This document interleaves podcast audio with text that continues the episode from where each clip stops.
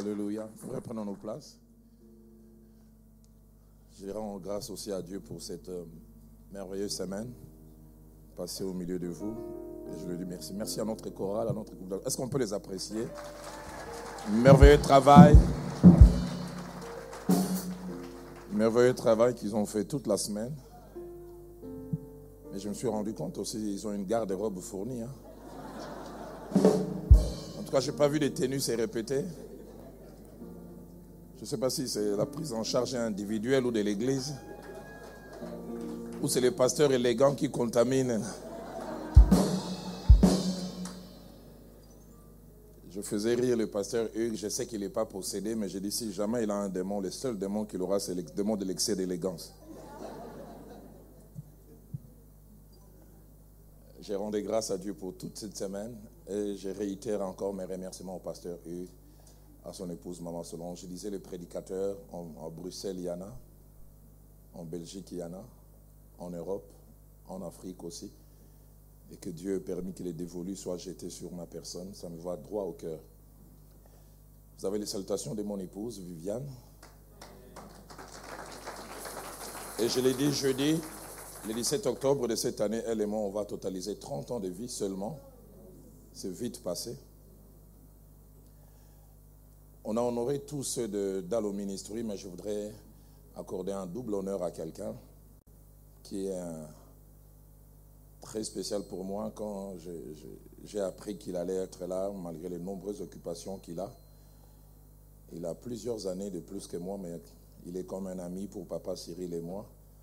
Est-ce qu'on peut m'aider à honorer? Moi, je l'appelle le commandant. Commandant et salaud, tu peux te relever encore. Est-ce qu'on peut m'aider à l'honorer?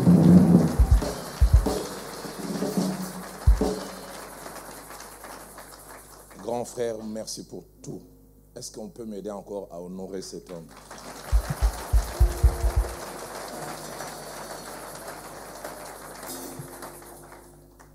Clésis, un appel et une vocation. Les grands thèmes autour desquels je pense tout a tourné tout au long de cette semaine. Et ce week-end, je conclus aussi en allant presque dans la même direction. Mais avant, je nous propose quelques textes le tout premier texte, c'est en Chronique au chapitre 29. Et notre lecture va aller du premier verset au verset cinquième. Premier livre des Chroniques au chapitre 29. Du premier verset au verset cinquième. Le roi David dit à toute l'assemblée, mon fils Salomon, le seul que Dieu ait choisi est jeune et d'un âge faible, et l'ouvrage est considérable, car ce palais n'est pas pour un homme, mais il est pour l'Éternel. Écoutez ce que je vais, je lire dans la suite.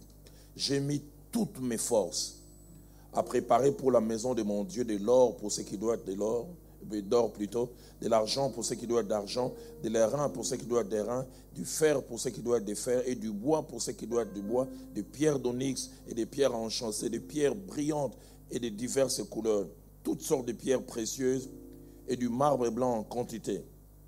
De plus, dans mon attachement pour la maison de mon Dieu, je donne à la maison de mon Dieu l'or et l'argent que je possède en propre, outre tout ce que j'ai préparé pour la maison du sanctuaire.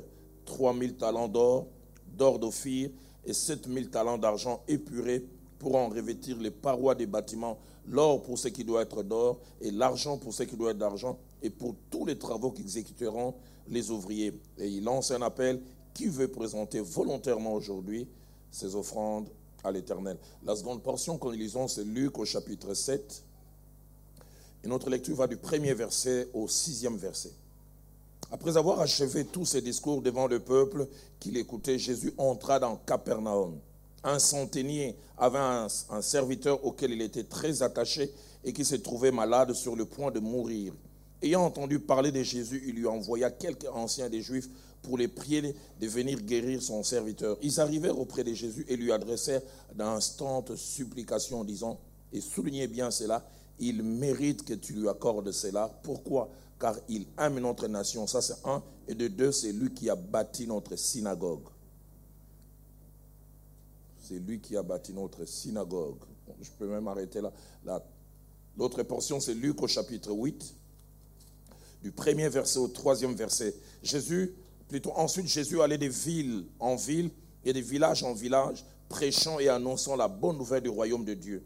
Les douze étaient avec lui et quelques femmes qui avaient été guéries d'esprits malins et de maladies.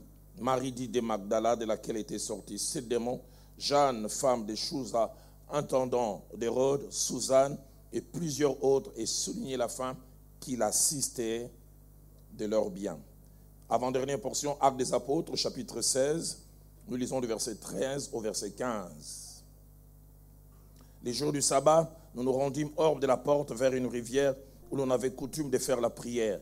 Nous nous assîmes et nous parlâmes aux femmes qui étaient réunies. L'une d'elles, nommée Lydie, marchande de pourpre de la ville de Thyatire, était une femme craignant Dieu et elle écoutait. Le Seigneur lui ouvrit le cœur pour qu'elle fût attentive à ce que disait Paul. Lorsqu'elle eut été baptisée avec sa famille, elle nous fit cette demande. Si vous me jugez fidèle au Seigneur, entrez dans ma maison et demeurez-y. Et j'aime beaucoup la dernière phrase. Elle nous pressa par ces instances. Et je termine avec Romains chapitre 12, du 6e au 8e verset.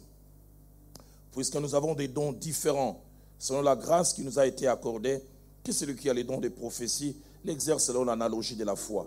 Que celui qui est appelé au ministère s'attache à son ministère. Que celui qui enseigne s'attache à son enseignement. Que celui qui donne les fasse avec libéralité. Que celui qui préside les fasse avec zèle que celui qui pratique la miséricorde le fasse avec joie. Amen. En ce jour, en clôture de cette merveilleuse semaine que nous avons eue ensemble, Dieu m'a mis à cœur de parler sur le thème la libéralité, un appel et une vocation. La libéralité, un appel et une vocation. Trois objectifs attaché à cet enseignement que Dieu a vraiment imprimé, placé dans mon cœur. Les premiers objectifs, c'est nous montrer qu'en rapport avec l'appel et les ministères, il n'y a pas qu'une seule manière de servir Dieu. Je voudrais insister en rapport avec l'appel et les ministères, il n'y a pas une seule manière de servir Dieu. Être serviteur de Dieu, ce n'est pas seulement se tenir du haut de cette chair et prêcher comme je prêche. Être serviteur de Dieu, ce n'est pas seulement être comme nos frères et sœurs qui étaient ici chantent. Ceux qui font la technique ne sont pas moins serviteurs de Dieu. Ceux qui s'occupent du protocole ne sont pas moins serviteurs de Dieu. 1 Corinthiens, au chapitre 12, au verset 5, l'apôtre Paul dit, il y a diversité de ministères, mais le même Seigneur. La version française courant dit, il y a diverses façons de servir, mais c'est le même Seigneur que l'on sert. Et dans Romains chapitre 12 que nous avons mentionné, verset 6 au verset 8e, il nous est montré différentes manières dont les gens servent Dieu. Certains les font à cause d'un appel reçu, certains les font à cause d'un don, aptitude ou capacité spirituelle que Dieu leur donne, d'autres les font simplement à cause des choses qu'ils ont. Et mon pasteur, le fait Jacques-André Vernon, plusieurs années, nous enseignons en rapport avec le ministère. Il dit quand nous servons Dieu, nous ne mettons pas à la disposition de Dieu les mêmes choses. Il simplifiait cela avec ce qu'il appelait les trois T, les trois lettres T. Il dit certains servent le Seigneur en offrant au Seigneur leur temps. Deuxièmement, d'autres servent le Seigneur en offrant leur talent, les musiciens avec leur belle voix. Mais troisièmement, et c'est là nous allons nous atteler en ces jours, d'autres offrent au Seigneur leur trésor, leur avoir. Deuxième objectif attaché à cet enseignement, c'est nous montrer la nécessité pour nous de reconnaître notre appel, sa spécificité et s'y attacher. Et c'est pourquoi j'aime quand l'apôtre Paul dit dans Romains 12, verset 12, verset 6 à 8, il dit que celui qui est appelé au ministère s'attache à son ministère. Ne fais pas autre chose. Reste dans ton couloir. Et toujours mon pasteur, le fait Jacques-André Vernon, disait, les ministères, c'est comme une équipe de football. Ils sont à 11, mais ils ne font pas la même chose. Il y a un qui a un gardien. Il ne va pas sortir de sa zone. Un autre défenseur. Et même dans les défenseurs, il y en a avec différents rôles. Les stoppeurs est différent du libéraux. L'arrière latéral. Et même quand on est arrière latéral, on peut être à gauche ou à droite. Milieu du terrain, on peut être défensif ou offensif. Que chacun reconnaisse quelle est ma place dans l'équipe de Dieu et qu'est-ce que je dois faire et que je m'attache à cela. Troisième objectif attaché à l'enseignement de ce matin, c'est nous encourager à accepter et à reconnaître la nécessité de la diversité. Et le but de la diversité, c'est la complémentarité. En Corinthiens 12, verset 29 au verset 30, l'apôtre dit, tous sont-ils apôtres? Tous sont-ils prophètes? Tous sont-ils docteurs? Tous sont-ils des dons de guérison? Tous parlent-ils en langue? C'est-à-dire Dieu ne donne pas à nous tous la même chose. Et c'est pourquoi il est bon que ceux et ceux qui sont appelés à ce ministère de la libéralité reconnaissent cela. Alors qu'est-ce donc la libéralité qui a un appel mais aussi une vocation? Deux manières de définir cela. La première manière est simple pour ne pas dire simpliste. Et là, j'irai dans une seule direction. Et la deuxième manière est un peu plus élaborée. Et là, j'irai dans trois directions. La première manière simpliste de définir la libéralité qui a un appel et une vocation, c'est le fait d'être un homme ou une femme qui a un appel et un désir placé par Dieu dans le cœur, et même un désir permanent de servir Dieu et les autres avec ses biens. Je voudrais répéter cela. C'est être un homme et une femme qui a reçu un appel qui vient de Dieu et qui place un désir permanent de servir Dieu, mais aussi les autres.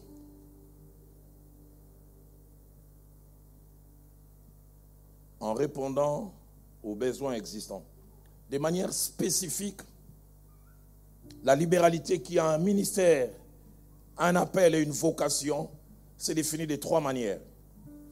Premièrement, la libéralité, c'est défini comme étant un appel que Dieu place dans le cœur de certaines personnes. Et je voudrais insister sur cela parce que ce n'est pas sur tout le monde. Que Dieu place dans le cœur de certaines personnes qui, de manière insistante, veulent répondre aux besoins de Dieu et aux besoins des gens qui sont tout autour d'eux. Et là, cinq éléments que je fais ressortir rapidement. Un, c'est un appel. Deux, c'est Dieu qui est à la base. Et trois, ça touche leur cœur. Et quatre, tout le monde n'est pas forcément concerné. Et cinquièmement, le but, c'est de répondre aux besoins de Dieu et aux besoins des autres. Deuxième définition, dans mon couloir spécifique, la libéralité, c'est un appel que Dieu donne de façon spécifique, et j'insiste encore, à certaines personnes, et qui les rend capables de donner à Dieu et à son œuvre. Mais ils les font, un, avec plaisir, deux, sans être poussés, et trois, sans désir de publicité, et quatrièmement, sans désir de contrepartie. Je voudrais répéter ces quatre choses. Dieu place dans le cœur de ces personnes le désir de donner et à son œuvre et aux autres, mais avec plaisir. Deux, sans être poussé. Trois, sans désir de publicité. Et quatrièmement, sans désir de contrepartie. Ils ne veulent pas recevoir quelque chose forcément en retour.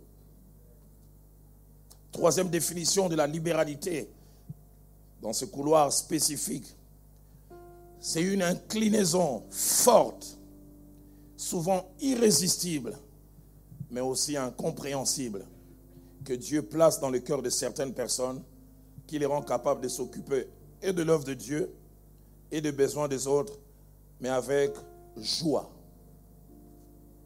Avec joie. Quelques principes attachés à la libéralité. Les tout premiers principes attachés à la libéralité, c'est que tout le monde n'a pas cet appel. Tout le monde n'a pas cet appel. C'est désir de vouloir donner à Dieu et c'est désir de vouloir donner aux autres. Deuxième principe important attaché à la libéralité, c'est que toutes celles et tous ceux qui ont cet appel ne le font pas de manière sporadique, mais le font de manière permanente et c'est même un style de vie. Ils trouvent leur joie dans cela. Ils aiment donner pour Dieu, ils aiment donner pour l'œuvre de Dieu. Troisième principe, les gens qui ont cet appel trouvent leur joie, leur bonheur et leur épanouissement en donnant à Dieu et en donnant aux autres. Et seuls les gens qui ont cet appel expérimentent réellement ce que Acte 20, verset 35 dit. Tous ceux qui n'ont pas cet appel, eux, ils aiment le contraire de ce que Acte 20 et 35 dit. Parce que Acte 20, 35 dit, il y a plus de bonheur à donner. Et ceux qui ont cet appel à la libéralité, c'est ce qu'ils ressentent. Leur joie, c'est quand ils donnent. Mais ceux qui n'ont pas cet appel, leur joie, c'est quand ils reçoivent. Aidez-moi à poser la question à votre voisin. Vous êtes de quel côté? Ceux qui ont la joie quand ils donnent ou quand ils reçoivent?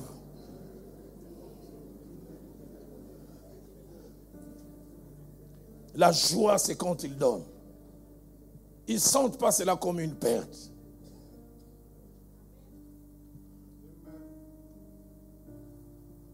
Quatrième principe attaché à la libéralité, c'est que la, pratique de la libéralité n'est pas d'abord et principalement un problème de moyens, mais un problème d'appel. Ce n'est pas d'abord un problème de moyens, mais un problème d'appel. Ma petite expérience dans le ministère m'a montré, il y a des gens qui n'ont pas de moyens, mais parce qu'ils ont cet appel, ils souffrent quand ils ne donnent pas. Ils disent, Seigneur, donne-moi, j'aimerais participer. Mais il y a d'autres, ils ont beaucoup, mais pour donner, papa. J'ai vécu cette scène étrange. Philadelphie commence en 2008.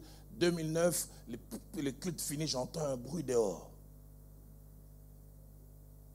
Vers l'endroit où on fait le comptage des offrandes. Et je vais, je trouve un frère en train de crier. Je dis, frère, qu'est-ce qu'il y a? Il dit, pasteur, j'ai un problème. Je gagne 100 dollars le mois. Et je paye ma dîme de 10 dollars. Mais par inadvertance, j'ai donné 11. Et je viens de me rendre compte, l'équipe de comptage doit me remettre un dollar. Je, dis sérieux, dis oui. J'étais distrait. Au lieu de dire j'ai donné 11, je, regarde, je dis waouh.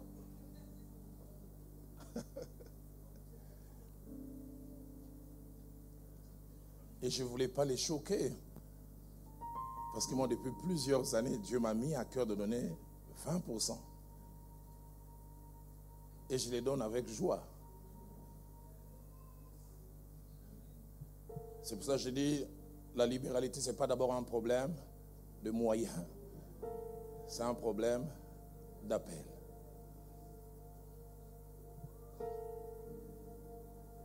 J'étais jeune à Philadelphie, à, à l'église de la Borne. 93, un homme qui finalement est devenu vice-gouverneur de la Banque centrale et puis finalement gouverneur durant longtemps. Un jour à la fin du culte, il vient voir le pasteur venant l'époque, il n'était que directeur, sous-directeur à la banque. Il dit, j'en ai assez d'entendre ce son qui n'est pas bon. On était au mois de février, il dit, avant la grande célébration pascale, j'aimerais qu'on change tous les instruments. Et on a fait des calculs, et tant qu'on achète des instruments en Suisse, c'est que ça vient par bateau. Il dit non, non, ça peut venir par fret aérien. Plus de 45 000 dollars. Je peux parler aussi d'un nom, pasteur Hugues, c'est de qui je parle. Il y a quelques semaines, il est parti auprès du Seigneur. Cet homme m'a épaté. J'étais jeune assistant du pasteur Vernon. Il vient voir le pasteur Vernon et dit, je suis touché par la qualité de tes messages. Et je voudrais que ce soit diffusable à grande échelle.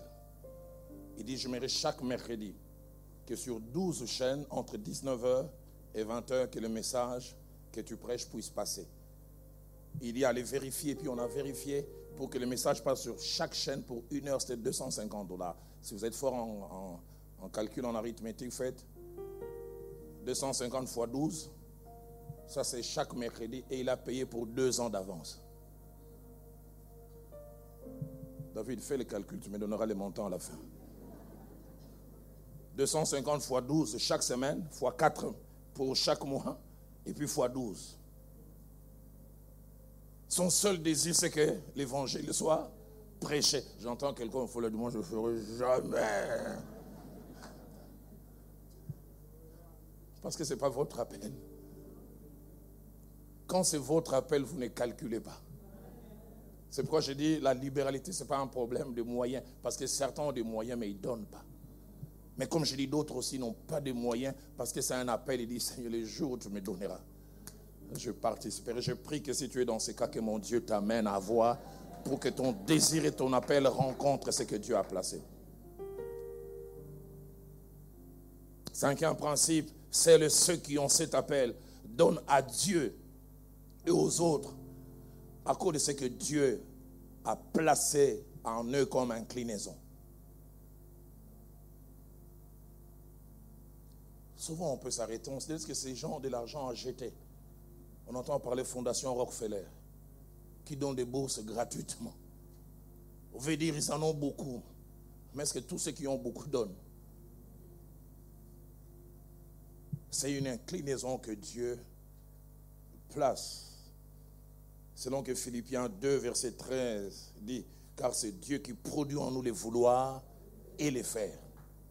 C'est Dieu qui produit ces vouloirs et les faire. La version française courante dit, c'est Dieu qui rend capable de vouloir, mais c'est Dieu aussi qui rend capable de réaliser. J'aime beaucoup ce que la version Alfred Cohen aux paroles vivantes dit. Il dit, la, la bienveillance de Dieu suscite en nous à la fois la volonté et l'action.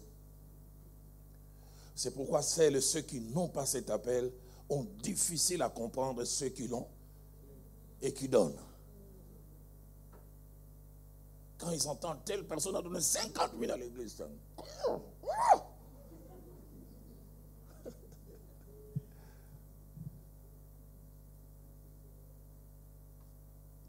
Quand on voit les jeunes hommes de la Bible dont il est écrit que la grande foule qui suivait Jésus avait faim, fatigué depuis plusieurs jours. Et un jeune homme est prêt à perdre son repas de cinq pains et deux poissons. Vous savez comment les enfants sont égoïstes? Et on sent que cet enfant avait cet appel. Prêt à, se séparer de ce qu'il a facilement. Ceux qui n'ont pas cet appel ont difficile à se séparer. Sixième principe, deux choses motivent, sous-tendent et soutiennent les actions des hommes et des femmes qui ont cet appel, la libéralité, et qui pratiquent cela. Premièrement, Dieu et ses intérêts. Et troisièmement, les autres, leur soulagement et leur bien-être. Ils ont un bonheur à voir d'autres être soulagés.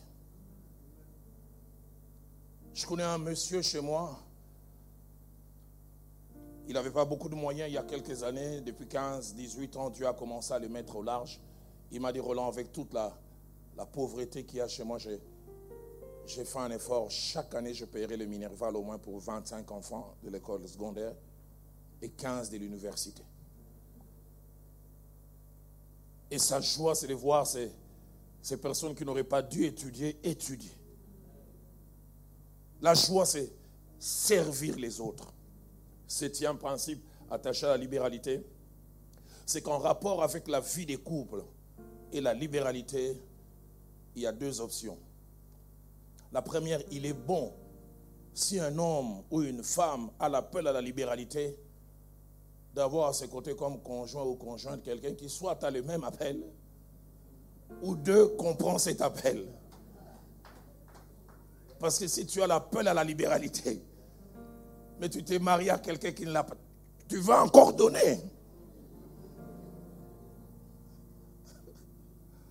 On avait déjà donné. Soit tu as quelqu'un qui a aussi le même appel, ou si il ne l'a pas, mais il les comprend. Il pourra même t'encourager. Mais chérie, aujourd'hui, on n'a pas donné, non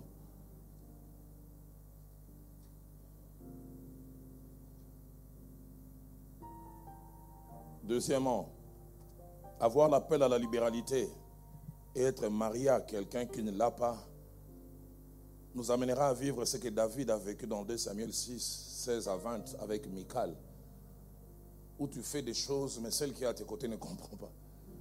Toi, tu danses, elle, elle est scandalisée. Qu'il est triste d'être un David et d'avoir à ses côtés quelqu'un, le seul domaine où vous vous entendez, c'est l'intimité. Mais les deux autres, les autres domaines, toi tu as un appel au pôle nord et un appel au pôle sud. Et ma petite expérience m'a montré les gens qui se marient à des personnes qui n'ont pas cet appel à la libéralité, soit baissent dans leur tendance à être libéral, ou alors deuxièmement deviennent hypocrites. Ils commencent à poser des actes de libéralité, mais en cachette. Pasteur, j'ai donné que mon mari ne sache pas il va me...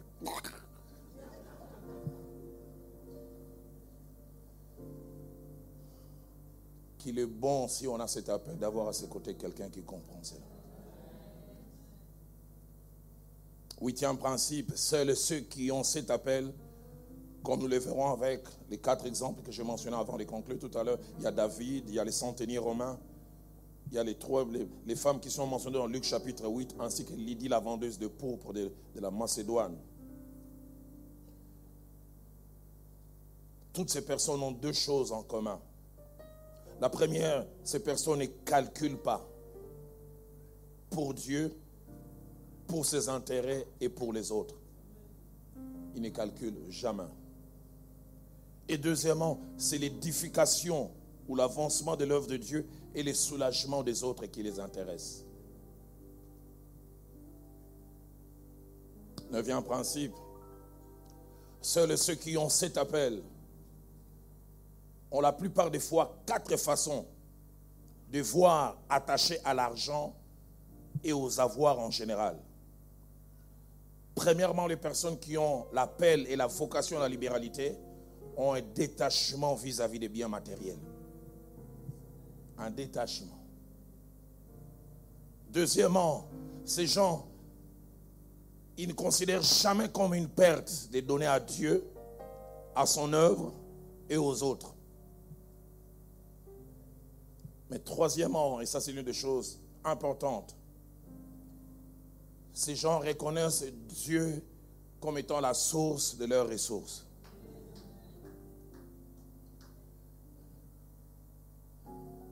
C'est pourquoi j'aime quand David, voulant offrir à Dieu, il prononce cette merveilleuse phrase. Il dit, nous recevons de ta main ce que nous te donnons. Au fait, ce que nous, venons te donner, c'est toi qui es en premier. Que des gens Dieu donne, mais pour redonner, il commence à calculer. Nous recevons de ta main ce que nous te donnons. Quatrième chose, attachée à ces gens qui pratiquent la libéralité, ils comprennent et ont compris que Dieu leur a donné d'avoir un peu plus que les autres pour un but. Mon pasteur, le fait Jacques-André Vernon, disait toujours, Dieu ne nous donne jamais excédemment pour rien. Parce que Proverbe 16 au verset 4 dit, Dieu a tout fait pour un but quand Dieu permet que nos rentrées soient au-delà de nos besoins, c'est qu'il y a un but. Pourquoi il permet que nous ayons plus que ce dont nous avons besoin Placez-moi ce passage de 1 Timothée chapitre 6, verset 17 à 18. Écoutez, c'est le conseil que Paul donne à Timothée, son fils, dans la foi. Il dit, recommande aux riches du présent siècle, un, de ne pas être orgueilleux. Deux, de ne pas mettre leur espérance dans les richesses incertaines. Mais trois, de mettre leur confiance en Dieu qui nous donne avec abondance toutes choses, un, pour que nous agissions. Et puis il continue. Il recommande-leur de faire un du bien. Dites aux riches de faire du bien. Et puis il ajoute d'être riche aussi en bonnes œuvres. Pas seulement en avoir. Et puis il ajoute d'avoir la libéralité et la générosité. Toujours l'apôtre Paul, placez-moi 2 Corinthiens chapitre 8, verset 13. Il dit, car il s'agit non de vous exposer à la détresse pour soulager les autres. Mais écoutez ce qu'il dit. Mais de suivre une règle d'égalité. La circonstance présente votre superflu pourvoira à leurs besoins. Si Dieu permet que vous ayez un superflu, c'est qu'il veut que ça puisse servir aux besoins des autres. Dixième et avant-dernier principe, toutes celles et tous ceux qui ont l'appel à la libéralité et qui pratiquent cela ont comme source de motivation 10% ce qu'ils voient à l'extérieur quand ils voient le besoin de l'Église ou quand ils voient quelqu'un qui est dans le manque, mais 90% ça vient de leur cœur. C'est leur cœur. Des fois, ils souffrent quand ils ne donnent pas. Parce que ça vient de là, c'est toute leur vie. Et comme je l'ai dit, ils vivent ce que Acte 20, 35 dit, il y a plus de joie à donner qu'à recevoir. Onzième et dernier principe, avant de conclure avec ces quatre exemples. La libéralité a été un ministère important pour l'œuvre de Dieu, pour son avancement mais aussi pour le bien des personnes tout autour de nous. Parce que Proverbe 11, verset 25 dit, celui qui arrose sera arrosé. J'en ai parlé au courant de la semaine, cette parole que Dieu m'a donnée, j'en ai fermement la conviction. Dieu va susciter quelques entrepreneurs ici qui brasseront beaucoup. Mais souvenez-vous de cette parole que Dieu a dite. Dans le beaucoup qu'il va vous donner, une bonne partie sera pour son œuvre.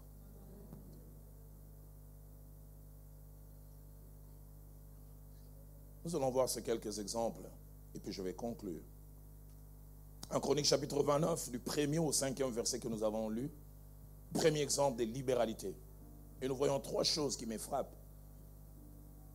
La toute première des choses, c'est que David a voulu, dès l'instant où il a accédé à la royauté, de Samuel chapitre 6, tous les chapitres nous le montrent, bâtir un temple pour Dieu. Et Dieu l'arrête. Dieu dit, ça ne sera pas toi, ça sera ton fils qui sera sorti de tes entrailles. Et dans Chronique, il lui expliquera parce que tu as des mains, des mains ensanglantées. Tu as fait beaucoup de guerres. David, tu ne vas pas bâtir. Mais deuxième chose qui me frappe, Dieu lui a dit, tu ne vas pas bâtir.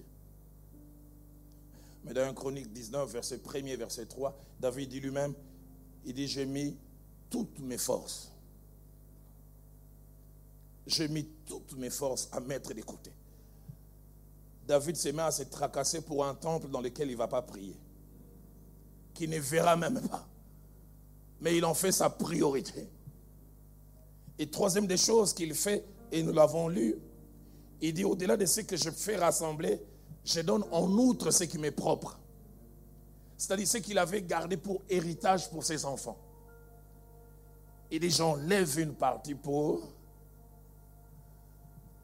mais c'est le deuxième exemple qui est le plus souvent m'aimé KO. De Luc chapitre 7, versets 1 à 6. Il est parlé du centenier romain. Cinq choses que je fais ressortir sur les centeniers romains. Premièrement, c'est un étranger qui n'a rien à voir avec le peuple juif. Un centenier, c'est l'équivalent du capitaine aujourd'hui dans l'armée. Deuxièmement, une étude de la parole de Dieu montre que c'était un prosélyte. C'est-à-dire quelqu'un qui, qui est un étranger, mais qui a fini par se convertir au judaïsme. Et troisième chose, tous les contextes montrent parce qu'il habitait Capernaum. Et les étudiants de la parole de Dieu disent à cette époque, à Capernaum, il n'y avait pas de synagogue. Parce qu'au retour de l'exil, les synagogues étaient l'endroit où les gens venaient pour être enseignés. Et plusieurs études disent à cette époque, l'enseignement que les rabbins donnaient, la longueur dépendait de la clémence du ciel. S'il ne pleut pas, on peut enseigner jusqu'au bout. Mais s'il pleut, l'enseignement s'arrête. Et les centeniers romains voyaient ça. Parce que plus tard, on dira de lui, il aime notre nation. Et on dit, c'est lui qui a bâti notre synagogue. Il n'a pas lancé un appel, c'est lui seul. Une étude montre qu'à l'époque, une synagogue pourrait être bâtie entre 120 000 dollars minimum, 150 000. Combien gagnait-il Et quatrième chose qui frappe, c'est que dans la tradition juive, un étranger, même converti, prosélyte, n'avait pas droit à la synagogue. Plus tard, on leur a donné le droit d'être à la synagogue, mais ils occupaient un coin où, il semble-t-il, ils ne voyaient même pas l'enseignant. On appelait ça le parvis des gentils. Mais étrange, cet homme converti, il voit les gens prier dehors. Il dit, je ne peux pas laisser ça. Il bâtit une synagogue dans laquelle soit il ne va pas entrer, ou si jamais il entre,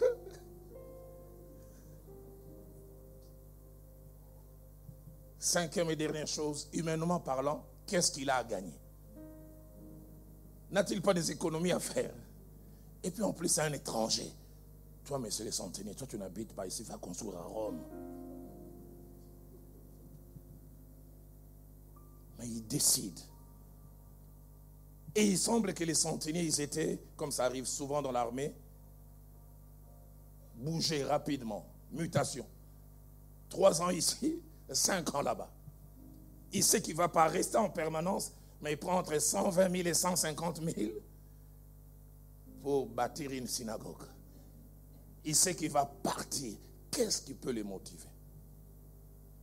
Troisième et avant-dernier exemple sont les femmes mentionnées dans Luc chapitre 8, versets 1 à 3.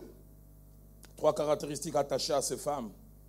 Premièrement, toutes elles ont été touchées par Jésus. Guéries d'esprit malin, guéries de toutes sortes de maladies.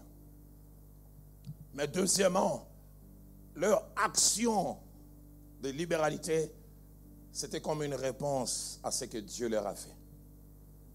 Où sont des gens qui ont reçu de la part de Dieu et qui sont prêts à donner en retour? J'aime quand les psalmistes disent dans Psaume 116, verset 12, Comment rendrai-je à l'Éternel tous ses bienfaits envers nous Ces femmes qui avaient été guéries d'esprit malin, libérées, elles ont mis des choses à la disposition de Jésus. La Bible dit, elle assistait de leurs biens. Troisième chose, leur assistance, un, Christ ne l'a jamais demandé. Mais étonnant aussi, deux, Christ n'a jamais refusé. Christ n'a jamais dit, je vous ai guéri. Elles-mêmes, mues par ce qu'elles ont reçu, où sont les gens qui répondent à l'amour de Dieu? Et leur ministère de libéralité a fait toute la différence pour la stabilité du ministère de Jésus. Et j'ouvre une parenthèse pour dire aux hommes de Dieu, si vous avez un appel, attachez-vous à Dieu, Dieu suscitera la provision. Christ n'est pas venu du ciel avec de l'argent. Il a exercé un ministère, les gens ont été touchés et les gens ont mis à la disposition. Quatrième et dernière personne, et je conclus. Acte 16, verset 13 à 15. L'apôtre Paul a fait ses voyages missionnaires. Il a reçu cette vision de ces Macédoniens qui disaient Viens et secours-nous. Et il arrive à cet endroit, il commence à prêcher. Et là, il nous parle d'une femme qui s'appelait Lydie, vendeuse de pourpre. Allez, les pourpres étaient les tissus les plus chers de l'époque. Et il semble que les femmes vendeuses de pourpre, c'était les femmes top de la société. Donc Lydie était une femme riche, elle suit l'enseignement, elle est touchée. Et quand elle est baptisée, étonnant, la Bible dit, elle s'est mise à les supplier, venez habiter chez moi. Lydie, tu auras des bouches en plus à nourrir, des draps en plus à laver, un budget qu'il faut augmenter. Mais ça ne lui dit rien. Replacez-moi ce verset parce que j'aime, surtout la dernière phrase, le verset 15. Il avait dit, elle est pressa par ses instances. Lorsqu'elle lui était baptisée avec sa famille, elle nous fit cette demande. Si vous me jugez fidèle au Seigneur, entrez dans ma maison et demeurez-y. Et la fin du verset dit, elle nous pressa par ses pardon, je vous supplie. Restez chez moi. Mais il dit, on est à 7. Tu seras obligé d'acheter des lits, pardon. Il y aura des draps ajoutés, pardon. Tu consommes un sac de riz par mois, ça sera 8, pardon. On a Jean-Marc, il mange beaucoup, pardon. Instance. La grande question, qu'est-ce qu'elle a à gagner? Qu'est-ce qu'elle a à gagner à nourrir plus de gens? Qu'est-ce qu'elle a à gagner à dépenser plus? C'est simplement un appel. Et ces jours avant de finir, Dieu m'a envoyé pour trois objectifs. Premièrement, recruter. Il m'a dit, Roland, va les quitter, recrute pour moi des gens qui ont l'appel à la libéralité. Mais deuxièmement, il m'a dit, encourage ceux qui ont cet appel et qui ne les pratiquent pas bien, de bien les pratiquer. Et troisièmement, il m'a dit, encourage ceux qui le pratiquent bien de ne pas se relâcher. Continuez. Allez encore de l'avant. En concluant, je dis rapidement ces choses. La première, c'est que tous à l'Église, sans que ce soit un appel spécifique, nous pratiquons d'une manière ou d'une autre la libéralité, par nos offrandes, par nos dîmes, par l'aumône, tous. Mais deuxièmement, il y a des gens qui, au-delà des offrandes, des dîmes et de l'aumône, sont appelés à voir la libéralité comme appel principal. Qui font plus comme David, comme les centeniers romains, comme Lydie la vendeuse de pourpre. Troisième chose, nous l'avons lu dans Romains 12, versets 6 à 8, la Bible encourage que celui qui est appelé à la libéralité donne avec joie. Autant le prédicateur le fait avec zèle. Si ton appel est la libéralité, fais-le avec joie. Quatrième et avant-dernière chose, le ministère de la libéralité, on peut l'avoir de deux manières. La première, on l'a comme seul appel. Mais deuxièmement, on peut avoir un autre appel, mais avoir aussi la libéralité comme un supplément.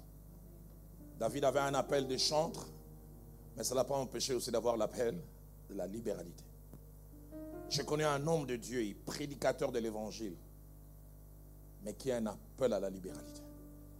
Chaque fois que j'échange avec lui, tous les biens qu'il fait, et à l'œuvre de Dieu, et aux autres.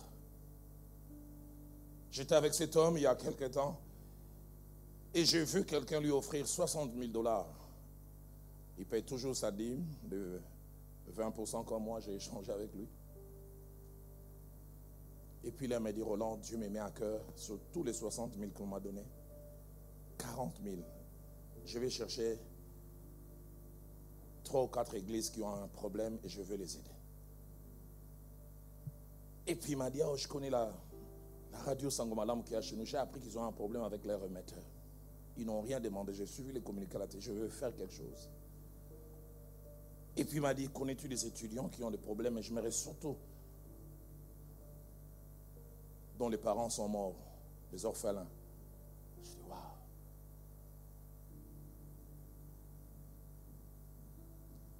Cinquième et dernière chose, et je termine.